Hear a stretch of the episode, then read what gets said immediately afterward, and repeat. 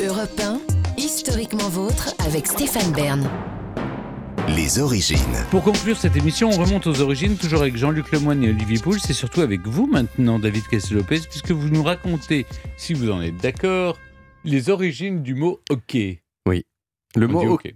le mot hockey, c'est peut-être le mot le plus prononcé sur la Terre. Et c'est aussi le premier à avoir été prononcé sur la Lune.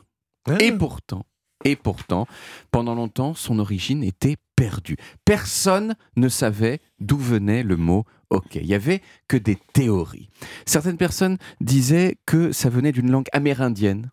Ou alors du grec. En grec, on dit olakala, qui veut dire tout va bien, Mm. grec ancien. Et puis, il y avait aussi de grosses légendes urbaines, comme pff, légendes urbaines d'ailleurs qui perdurent aujourd'hui, comme celle qui dit que hockey ce serait le vestige de la guerre des sécessions, un vestige de la guerre de sécession où soi-disant les officiers qui répertoriaient le nombre de morts marquaient 0K euh, pour zero killed euh, quand il n'y avait pas de mort, et ce qui aurait donné euh, le mot hockey, mais ce n'est pas vrai du tout. Et il a fallu attendre le milieu des années 60 pour qu'on ait une réponse. Et cette réponse, elle est venue des recherches acharnées d'un étymologiste, professeur à l'université de Columbia, qui s'appelait Allen Walker Reed.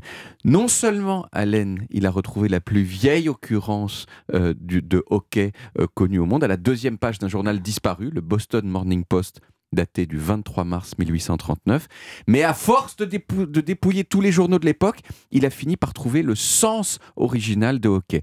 Hockey, en fait, au début, c'était un mot très voisin de ce que l'on fait aujourd'hui euh, avec ce qu'on appelle le langage texto.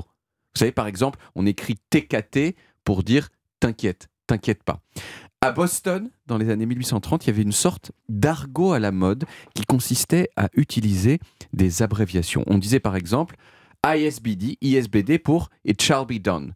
Ce sera fait. On disait RTBS pour Remains to be seen. Ça reste à voir. Mais les Bostoniens de l'époque, ils s'arrêtaient pas là. Ils déformaient aussi l'orthographe des mots exprès pour rigoler. Par c'est pas hyper drôle, mais c'est ça pour Mhm. ça qu'ils le faisaient. Par exemple, plutôt que de résumer All Right par AR, il l'écrivait OW, comme si s'écrivait All O2L, plus loin Right W-R-I-G-H-T, de sacrés petits malins, ces bostoniens de 1839.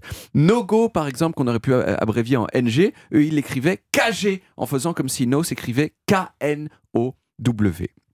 Et, et, ils écrivaient OK pour All Correct.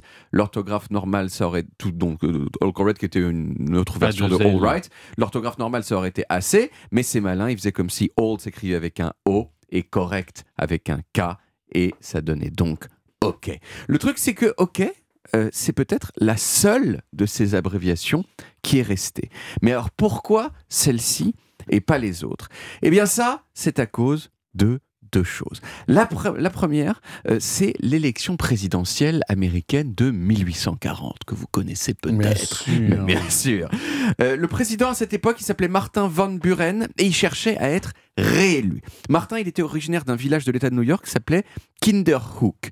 Et donc, on le surnommait Old Kinderhook. Les initiales de Old Kinderhook, c'est quoi? C'est OK. OK. Et pour surfer sur la mode dont je viens de parler, du hockey pour dire all correct, les partisans de Van Buren ont commencé à utiliser hockey comme un slogan pour sa campagne, pour créer des hockey clubs. Jeu de mots, puisque c'était à la fois les initiales du surnom de Van Buren, O et K, mais que ça voulait aussi dire c'est super, all correct. Le truc, c'est que euh, euh, ça s'est retourné contre eux. Parce que d'autres personnes qui étaient contre Van Buren, malignes, ont un peu commencé à dire que, ok, ça voulait dire en fait awful catastrophe, Euh, traduction horrible catastrophe, ou out of cash, euh, sans argent. Et à la fin, Van Buren, il a perdu les élections comme un nul. Et la deuxième raison qui a fait que le mot hockey s'est popularisé, c'est l'invention en 1844 du télégraphe dont je vous ai parlé sur cette antenne le 2 novembre 2020. L'abréviation euh, hockey, c'était court, c'était pratique et en plus, c'était super facile à écrire en morse. Ok? Ok. Et Ok. voilà. Eh ben merci Ben, je vous David. en prie. On retrouve les origines en podcast sur toutes les applis audio et en vidéo sur YouTube, Dailymotion et sur le site europe1.fr. Vous pouvez également retrouver toutes nos émissions.